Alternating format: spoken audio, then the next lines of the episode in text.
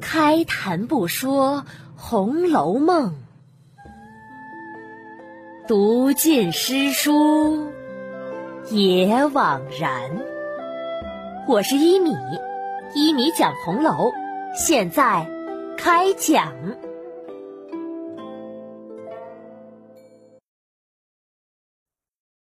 第一百七十四集，手足眈眈，小动唇舌。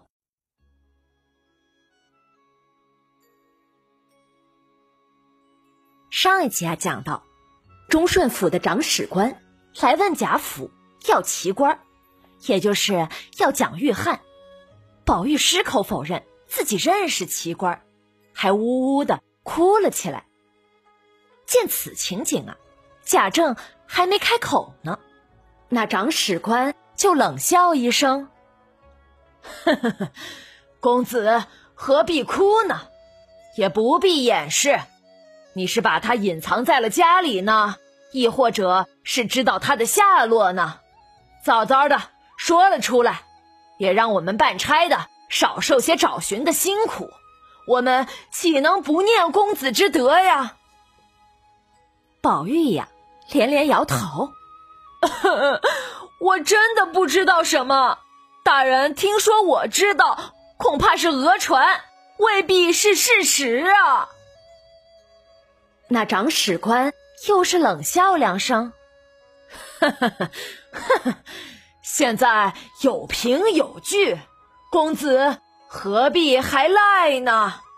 如果必定要下官当着老大人的面说了出来，公子岂不吃亏？公子既说不认识奇观此人，那奇观的红汗金子怎么就能到了公子的腰里？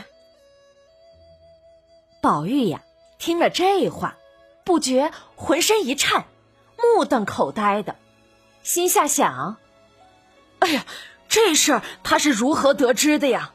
他既然连这样机密的事都知道了，大约别的事也是瞒他不过的。不如打发他先去了再说，免得他再说出别的事儿来。”想到这儿啊，宝玉红着脸。支支吾吾的，大大人，既然知道他的底细，如何连他置买房舍这样的大事都不晓得了？我我也好久没见他了，只是听说他如今在离城二十里的东郊，在个什么紫檀堡的地方置了几亩田地、几间房舍。我我想，我想，嗯。他是不是在那里也未可知。那长史官听了，微微一笑，哈哈哈，这样说一定是在那里了。我且去找一找，如果找到了便罢了；如果没找到，到时候恐怕还要再来请教。老大人，告辞了。说着。站起来一施礼，便忙忙的走了。贾政此时啊，气得面红耳赤，目瞪口歪，一边忙着站起来送那长史官，一边回头命宝玉：“孽畜，不许动！回来有话问你。”说着，一直把长史官送出大门。见长史官上马走了。贾政啊，急匆匆的回身往厅上走，嗖嗖嗖的，见院子里有几个人在那乱跑，这还得了啊？贾府啊，作为诗书之家，讲究的是坐有坐相，站有站相，走有走相，哪有这样如野马一般乱窜的呀？贾政心中啊，又是火起。见领头的是贾环，就是自己小妾赵姨娘的儿子，贾宝玉同父异母的弟弟。贾政大喝一声：“该打，找打！”这一嗓子呀，把贾环吓了一跳。扭头见是自己的父亲，更是被吓得骨软筋酥，连忙低头站住。贾政喝问：“你跑什么？带着你的那些人，难道都不管你，由着你瞎逛去，也由着你野马一般的跑？来呀，把跟着环哥上学的人给我喊来，我今天倒是要问问。”这贾环见他父亲大怒，眼珠子一转，有了主意，趁机进言：“父亲原本不曾跑的，只是因为刚才从那井边经过时，看到了可怕的东西。”“哼，什么可怕的东西？你都多大了，胆子还这么小？”不是不是，是那井里淹死了一个丫头，我看见了尸首。哎呀，人头这样大，身子这样粗，泡的呀，实在是可怕。我心里一怕，就慌不择路，所以才赶紧跑了过来。贾政听了，十分惊疑，问：“嗯，好端端的，谁去跳井了？”问罢呀，心中又想：“哎，我家里从来没有发生过这样的事情。自祖宗以来，我府都是以宽容对待下人的。难道是因为我近年来对家务疏于了管理？那些管事的操持着生杀予夺的大权，无法无天起来，才致使发生了如今这样有人自杀的祸患？”哎，如果外人知道了，祖宗的颜面何在呀？想到这儿啊，他不等贾环回答，转身吩咐：“去，把贾琏、赖大、来星儿都找来。”这小厮们答应着，正要去呢。贾环嘟囔一声：“不用去的。”贾政见。他话里有话，就问：“说为什么不用去？”贾环见贾政问他，正是合了自己的心意，忙上前呐，拉住贾政的袍襟，贴着贾政的膝盖跪下，压低声音：“父亲不用生气，此事除了太太房里的人，别人一点儿也不知道，所以呀，叫别人是无用的。”我听见我母亲说。说到这里，贾环回头四顾一看，贾政便知道这个儿子有秘密要告知自己，不想让别人知道。他拿眼看看跟着自己的小厮们，一使眼色，小厮们明白，都往两边后面退去了。贾环见身边没了别人。便悄悄的说道：“我母亲告诉我说，宝玉哥哥前日在太太屋里拉着太太的丫头金钏儿，嗯，那个，那个，嗯，那个，说别吞吞吐吐的，到底怎么了？我，我，我说了，父亲可不要气着了呀！哼，你只管说了就是。宝玉哥哥。”拉着拉着金钏要要强奸他，金钏不从，宝玉哥哥强奸不遂，就生了气，打了金钏一顿，那那金钏便便一赌气，投投井死死了，这这这才。贾环的话呀还没说完呢，贾政已经气得是面如金纸，一跺脚，拔腿就走。一边往书房走着，一边大喝：“快去把宝玉拿来，给我拿来！”说着，走着，喝令着：“今天如果再有人来劝我，我就把这官爵家业一并交给他，让他跟着宝玉过去。我这样，与其做个罪人，还不如把这几根烦恼的病毛剃去。”自己找个干净的去处，去出家当个和尚，倒也干净。免得上辱先人，下生逆子的罪过。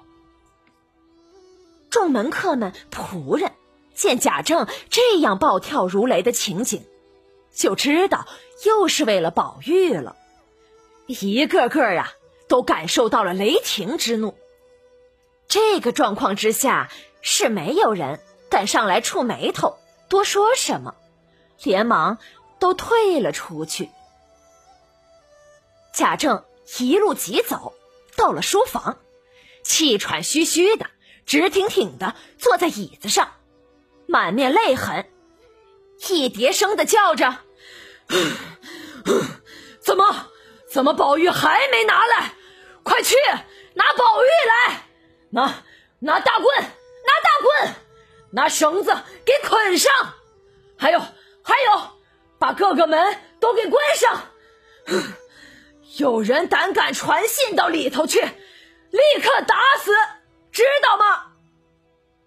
这众小厮们互相看了看，只得齐声答应。有几个呀，就来找宝玉。再说宝玉还在大厅上呢。